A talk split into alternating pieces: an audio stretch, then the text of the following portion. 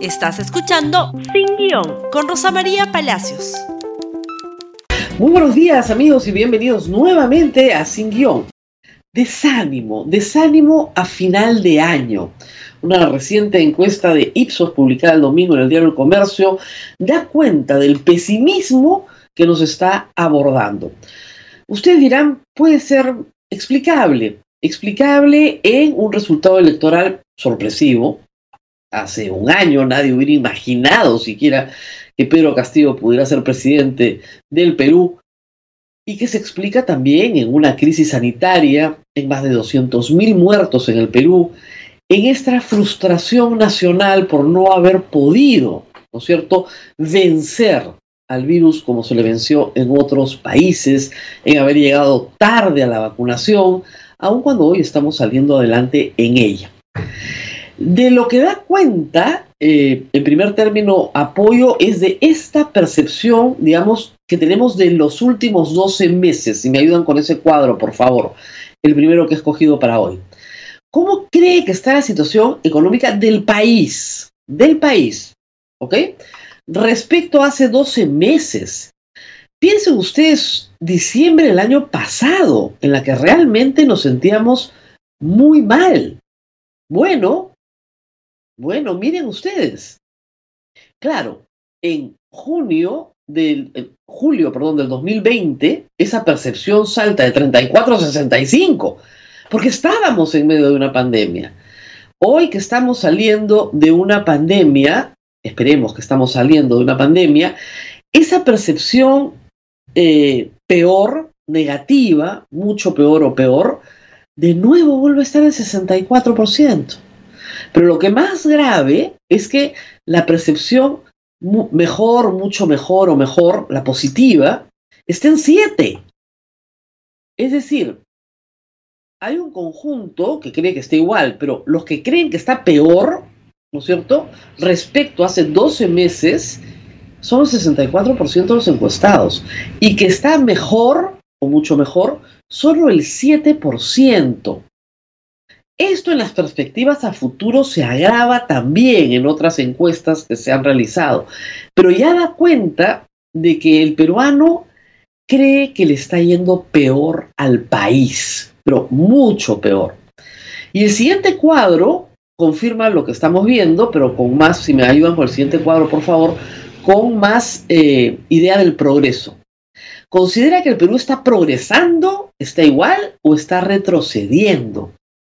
Y acá lo notable es que el peor momento, ¿no es cierto?, de la historia del Perú, ¿no es cierto?, está en la línea azul, si se fijan bien, en 6, cuando termina el gobierno de Alan García. Salta a 72 en el año 1995, cuando ya se habían efectuado todas las reformas económicas que realmente cambiaron este país cae a 9 luego de la crisis del año 98, una tremenda crisis económica que arrastra finalmente al gobierno Alberto Fujimori y cae.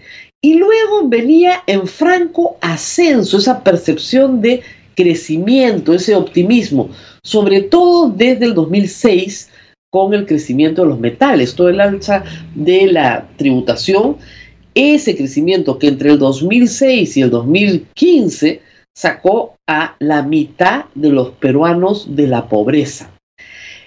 Esa percepción comienza a caerse dramáticamente, ¿no es cierto?, hasta que hemos terminado en seis puntos.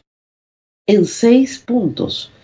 Esa es la situación. Pero lo más grave es que la línea roja, la que dice que estamos retrocediendo, claro, no está como Alan García, que estaba en 73 cuando dejó el gobierno, Alan García creo que fue lo peor que nos ha pasado en materia de expectativas, pero está en 56. Es después de ese salto del año 2000, Ipsos mide esto desde que era apoyo, desde hace muchísimos años, como ustedes pueden ver. Entonces, las perspectivas que tenemos de progreso son muy bajas. Y un país no puede permanecer igual, ¿no es cierto? La línea de igual también está decayendo y subiendo y subiendo la de peor. ¿Por qué? Porque cuando el país está peor, se producen los grandes fenómenos migratorios, en primer lugar, en un país. La salida de los peruanos del Perú durante el gobierno de Alan García y los primeros años de Alberto Fujimori.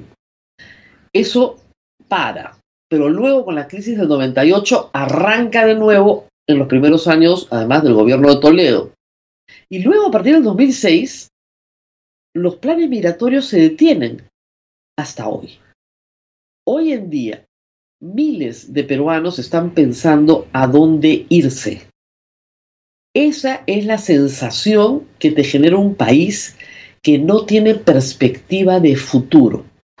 Hay dos columnas escritas hoy en el Diario la República, una de Rancha Parro, otra de Augusto Álvarez, que recomiendo sobre este tema, el desánimo nacional.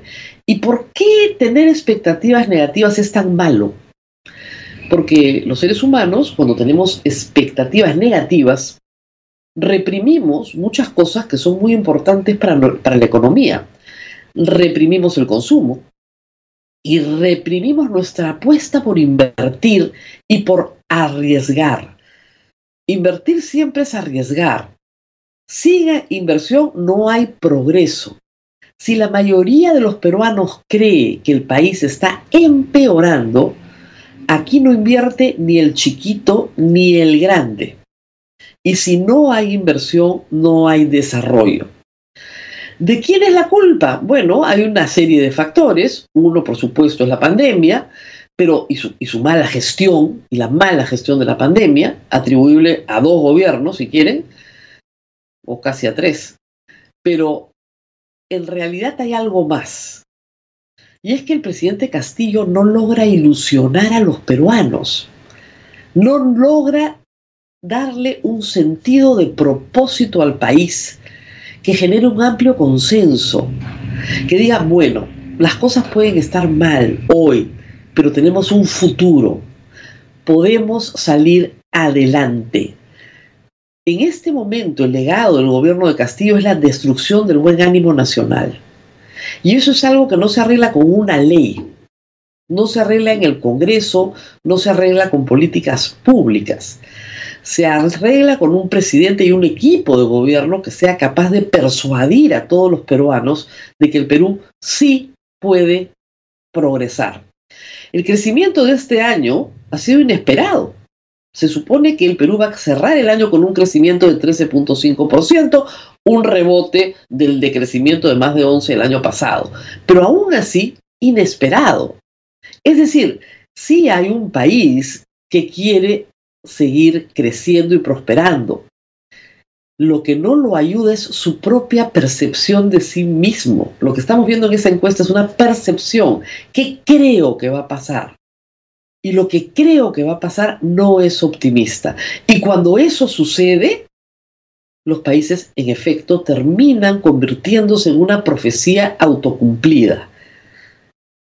El gobierno de Pedro Castillo tiene que entender que esto es muy grave, no solo para su gobierno, sino para el futuro del Perú. Y para hablar de futuro vamos a apoyarnos en otra encuesta publicada hoy también por Ipsos en el diario El Comercio. Y se trata de las elecciones regionales y municipales en Lima, en la provincia de Lima. Estos son los candidatos que espontáneamente, los cinco primeros, han sido mencionados por los eh, encuestados. Hay más, también está Indira Wilca, hay otros más, pero están estos.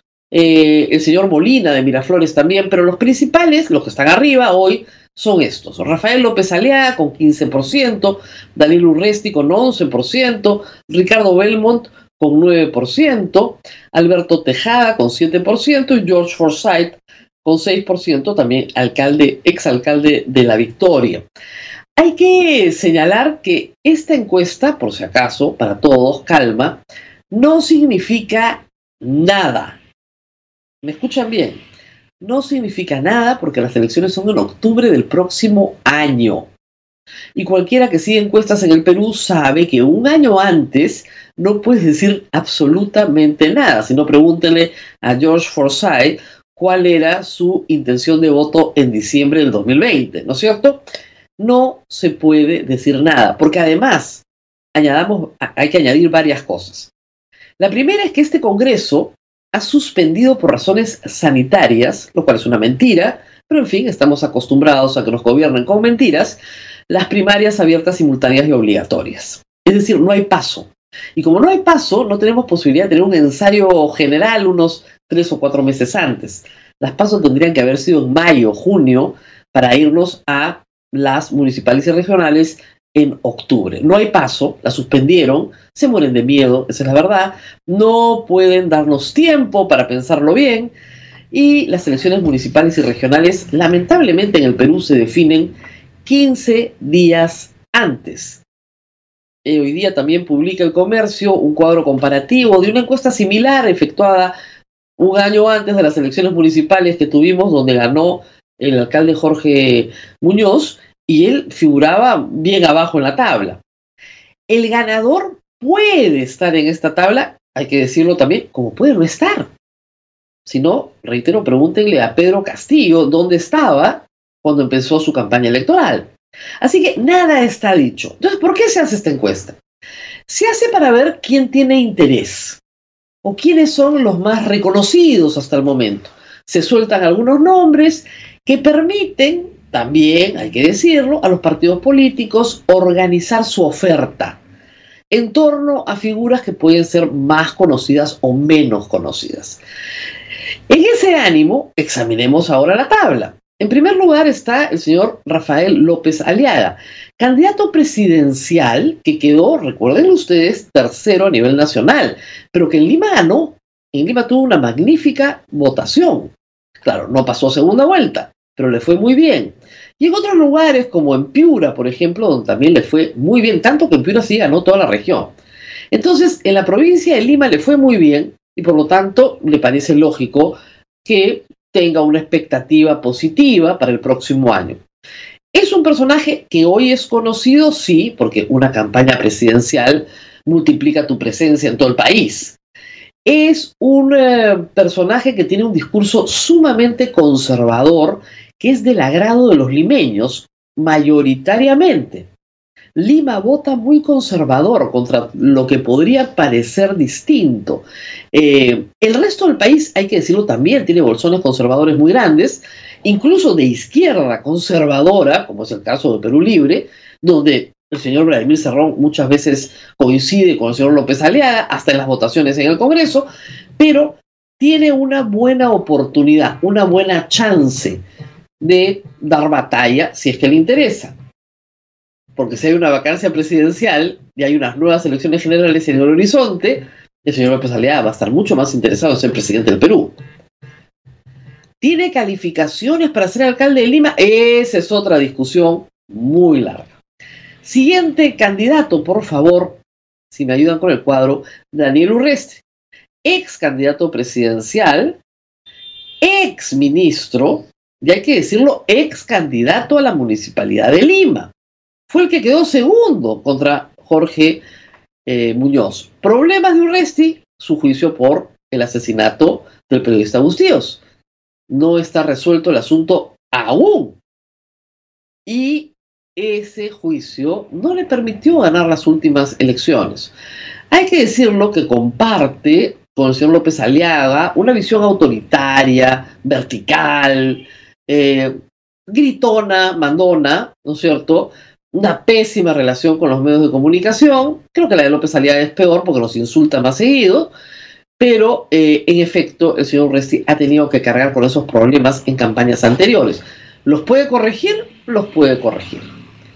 Trabajó en una municipalidad distrital para mostrar algún éxito, eh, pero como ministro del, Interior hay que recordar que habló mucho pero hizo poco. Y al principio eso tiene éxito, pero a la larga se nota.